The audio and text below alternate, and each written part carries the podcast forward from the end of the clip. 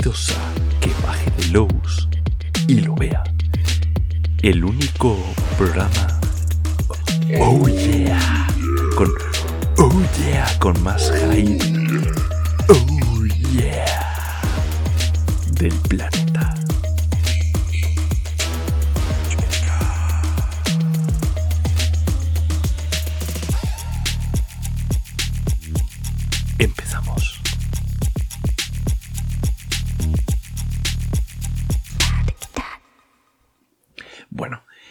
Este es un programa. todos, yo siempre, yo creo que a partir de ahora todos voy a empezar. Este es un programa muy especial, porque siempre como que sienta bien saber que estás en un programa especial, ¿no? Decir, ah, pues mira, este justo, justo, solo he escuchado uno, pero justo el que he escuchado era especial. Qué bien me sienta. Así que yo creo que a partir de ahora todos van a ser especiales. Pero este dentro de los especiales es el más especial porque es el primero que digo que es especial y porque en vez de explayarme sobre un tema concreto, lo que voy a hacer es comentar un tema concreto que es ¿Habéis visto las novedades de Gansu para este año? O sea, pero que para este cuatrimestre. O sea, no, perdón, para este trimestre. Es que la, es el locuroncio. O sea, en Shadowlands se les ha ido la flapa. Podéis parar este podcast un momentito, os busquéis el podcast en el que hablan de las novedades y luego venís. O si no, da igual, porque yo lo que voy a hacer es comentar las novedades que a mí me interesan, que son las de Gamsu. Hay más cosas, que sí, que muy bien, eso de, de lo del Rey Arturo y Ruth y tal, pero todo, todo muy rico. Pero y Gansu. Entonces voy a hacer un comentario, una descripción, un eh, un pequeño de, oye, porque deberíais comprarlo, y luego un, Dios, esto es maravilloso y tenéis que comprarlo, estáis gilipollas si no lo hacéis. Como los tres niveles, básicamente, ¿vale? De todas las cosas que mencionaron que va a salir en este, bueno, en este trimestre y posteriores, porque ya hicieron como un par de anuncios, ¿vale? Eh, entonces, lo primero de todo es que mañana, justo mañana viernes, va a salir el la primera de las, de las eh, novedades que se llama Cazadores de Sueños de París. Es, a ver, bueno, Cazadores de Sueños de, París es un marco. Eh, con este me voy a explayar menos que color de más, y aún así, por ir a leer, seguro que me, que me flipo. Es un marco de campaña para, para Rastro del Chulo. Oye, ¿habéis visto Cazadores de Libros de Londres? Que ya sabéis que los libros son de cualquier lado, pero los cazadores son de Londres. Bueno, pues esto es lo mismo, pero en París. Cazadores de sueños de París, los sueños son de cualquier lado. Bueno, de hecho no son de cualquier lado, son de las tierras del sueño, pero los cazadores son de París. Entonces, es un libro, un, marco de, de campaña para jugar en París en los años 30, interpretar a surrealistas. Eso es como interpretar a artistas surrealistas. Es que, es que ya solamente con. ¿Ves cómo no puedo no fliparme? Interpretar a artistas surrealistas en los años 30 en París, investigando las tierras del sueño. La locura, padre, ¿vale?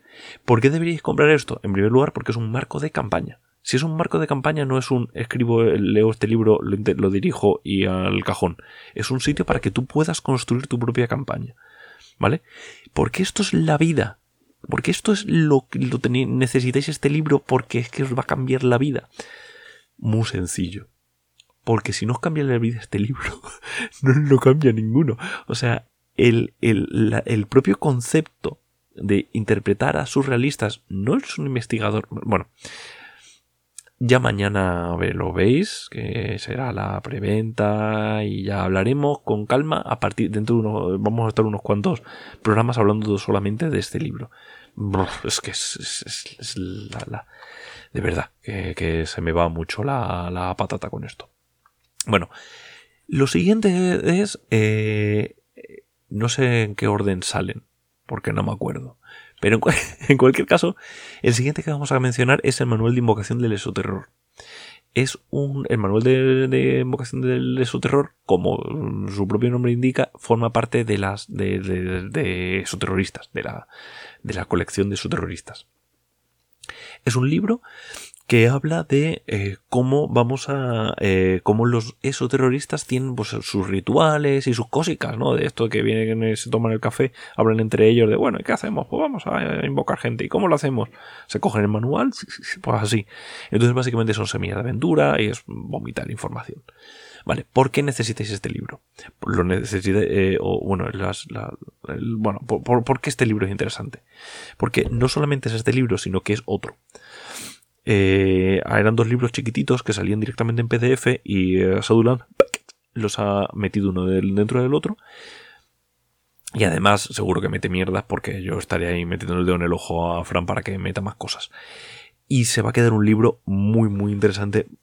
Y, que es un montón de, información, son como handout que tú puedes utilizar, ¿no? Como la información que tiene la hordo de los terroristas. Entonces eso siempre te da muchísimo juego para construir más. Es como el libro del horror incesante y estas cosas, ¿no? Vale. Porque esto es la vida máxima y tenéis que haceros con ellos. Bueno, pues porque es aquí esto es Han Rahan en un estado puro escribiendo semillas de aventura. Semillas de aventura para construir desde el punto de vista de esos terroristas con una motivación lógica con una motivación interesante y sobre todo variadas, informaciones muy variadas para construir misterios alrededor de esto, ¿vale? Entonces no es un bestiario, no es, ah, pues es que mira, pues esta criatura, no, es maneras de invocar a estas cosas. Entonces, no solamente que sean semillas, sino que las puedes, eh, puedes cruzarlo con el libro del horror incesante y construir, bueno, es que es, que, es, que es, es brutal, es brutal, ¿vale? Pero no tan brutal como lo siguiente. Fear Itself. Bueno, esto como nombre me parece horrible, horrible, horrible, horrible a niveles bastante locos, ¿vale? Fear Itself significa el miedo en sí mismo. Y es, raro, ¿no? Quiero decir, no sé cómo, cómo se les ocurrió esta mandanga, pero el troleo lo tenéis asegurado. ¿Qué es Fear Itself? Fear Itself es un juego en el universo de esos terroristas, pero que no tenéis capacidad para luchar contra los bichos. Es decir, es sois gente que vais a intentar sobrevivir. Si os gusta el género de las películas de terror, ese es láser. O sea, es el señor que persigue a los tíos y los va matando uno a uno y al final consiguen acabarlo con él por los pelos, ¿no? Sería algo en ese sentido, es Scream, es Alien, es ese tipo de historias. Vale, eso, eso es la descripción sin fliparse. Y he conseguido no fliparme, ¿eh? porque Fear Itself me flipa a niveles muy, muy locos. Em, descripción eh, flipándome. Es eso terroristas, troncos. O sea, quiero decir, es coger todo, todo, pero ahora tienes herramientas para ser un ñanga y aún así jugar. Porque lo que tienen esos terroristas, el concepto es, sois gente muy buena y os enfrentáis contra amenazas muy fuertes. Ahora es, sois gente de mierda enfrentándose a amenazas muy fuertes. Y ahora el momento mega super loco de, de fliparse. ¿Qué son esos terroristas? Vas a coger esos terroristas vas a hacerlo aquí. Es que, que, te explota la cabeza, quiero decir, vas a coger esos terroristas, vas a coger todos los libros que han salido de los terroristas, vas a releerlo. O sea, es un libro que lo que hace es que le des un nuevo uso a todo lo que tienes de esos terroristas. Si eso no te gusta, tronco, estás mal del chinostro. Brutal, maravilloso, es la leche. Es brutal y encima luego tiene campañas propias. Es, muy loco, muy loco. O sea, es una continuación lógica de esos terroristas desde el punto de vista editorial. Porque realmente reubicas todo. Es, impresionante. Y eso en tres meses. O sea, esto, esto, que, esto que hemos contado hasta ahora son tres meses del, año. Pero luego además en Shadowlands pues han comentado pues un par de, ah bueno, pues además tenemos esto por aquí, ¿no? Y son dos cosas. Eso significa las cosas que están adelantando. Ojito que, que vendrá más mandanga hasta el final del año, ¿eh? Pero son dos cosas. Una, Swords of Serpentine, las espadas de la serpentina. La serpentina es un río que es muy bonito y que al final del río, en el delta del río, se ha hecho una ciudad que se llama Eversink. Bueno, es un mundo ah, de espada y brujería Que la espada y brujería es como, ah, vale, o sea, daños. Sí, no, o sea, la espada y brujería es una, es, un, es una forma de, de, de, aventuras, en que la magia es más a bajo nivel, es un poco más, es más Conan que, mm, que, eso, que, que daños, ¿vale? Entonces, cuenta otro tipo de historias. Sería más Conan que Señor de los Anillos, para que nos pongamos al... Son gente que se enfrenta a la magia en igualdad de condiciones, o la magia les puede un poco más, pero bueno, me, estoy flipando. ¿Por qué Source of Serpentine, o sea, ya en segundo nivel, eso era como el primero, veis que me estoy flipando poco. Me estoy, estoy conteniéndome bastante. ¿Por qué me debería flipar con, con las espadas de la serpentina? porque es recoger ese estilo de juego y llevarlo a Gamsu. Kevin Kulp y Emily Tresnech, estoy, de memoria, no, no me acuerdo, pero los dos eh, diseñadores han recogido el sistema Gamsu y lo han llevado a Landmark, a mm, Conan, a las historias clásicas, ¿no? Lo cual es muy loco, porque es muy contra, contraintuitivo. O sea, Gamsu no es para eso. Y aún así lo han hecho y funciona de maravilla.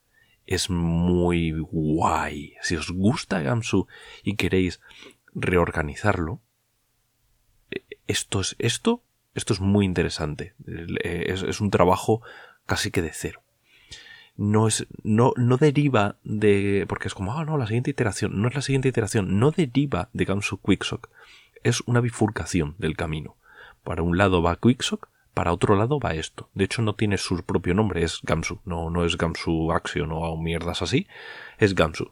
Pero es un hack muy muy fuerte. No es todos los demás no son hacks tan fuertes.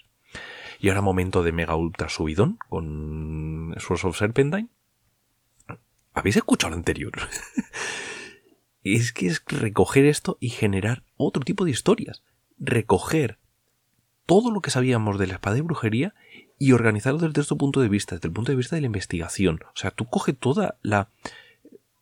todo lo que escribía en su momento Ron Howard, eh, toda, toda la literatura y reubícala, realda desde otro punto de vista y demuestra que funciona. Porque si tú lees eh, pues todas esas estas obras clásicas y las lees desde el punto de vista de Sherlock Holmes con espada, imaginaos eso. O sea, es, es que es muy bestia porque consigues otro tipo de historias. Contando la misma historia, la narración va por otro lado, empujas desde otro lado y construyes, eh, construyes las, las, eh, las narraciones, construyes las tramas, construyes los personajes desde el punto de vista de esto es una investigación. Esto te va a llevar a unos puntos que ni te planteabas. Source of Serpentine creo que es lo mejor que va a caer este año. Y, y puede que me esté flipando cuando digo esto, pero no lo creo. creo que Source of Serpentine es un... Y pasamos al siguiente. ojito que acabo de decir que creo que lo mejor es este. Y de repente nos sueltan en la presentación, si no habéis visto la presentación, para de nuevo, o vais a la presentación y miráis los últimos, creo que son los últimos cinco minutos. Y miráis las caritas de... Pues esto lo tenéis que ver en vídeo. No, no vale, no vale el podcast. Lo tenéis que ver en vídeo. Porque tenéis las, las caritas de Jaquín, de Fran y de Marlock, porque ellos saben lo que van a presentar. Y, tienen. Y, claro, yo que sabía que iban a presentar una mandanga al último momento, yo les miraba las caritas. Y estaban con la cara de. Los demás parecía que no se estaban dando cuenta, pero yo que sabía que se estaban guardando unas en la manga, miradlo de nuevo el vídeo. Y vais a ver las caritas de. es muy divertido. Y entonces dicen, venga, hasta luego, no sé qué, y ponen un vídeo. Y presentan Drácula Dossier. A ver, a ver, a ver.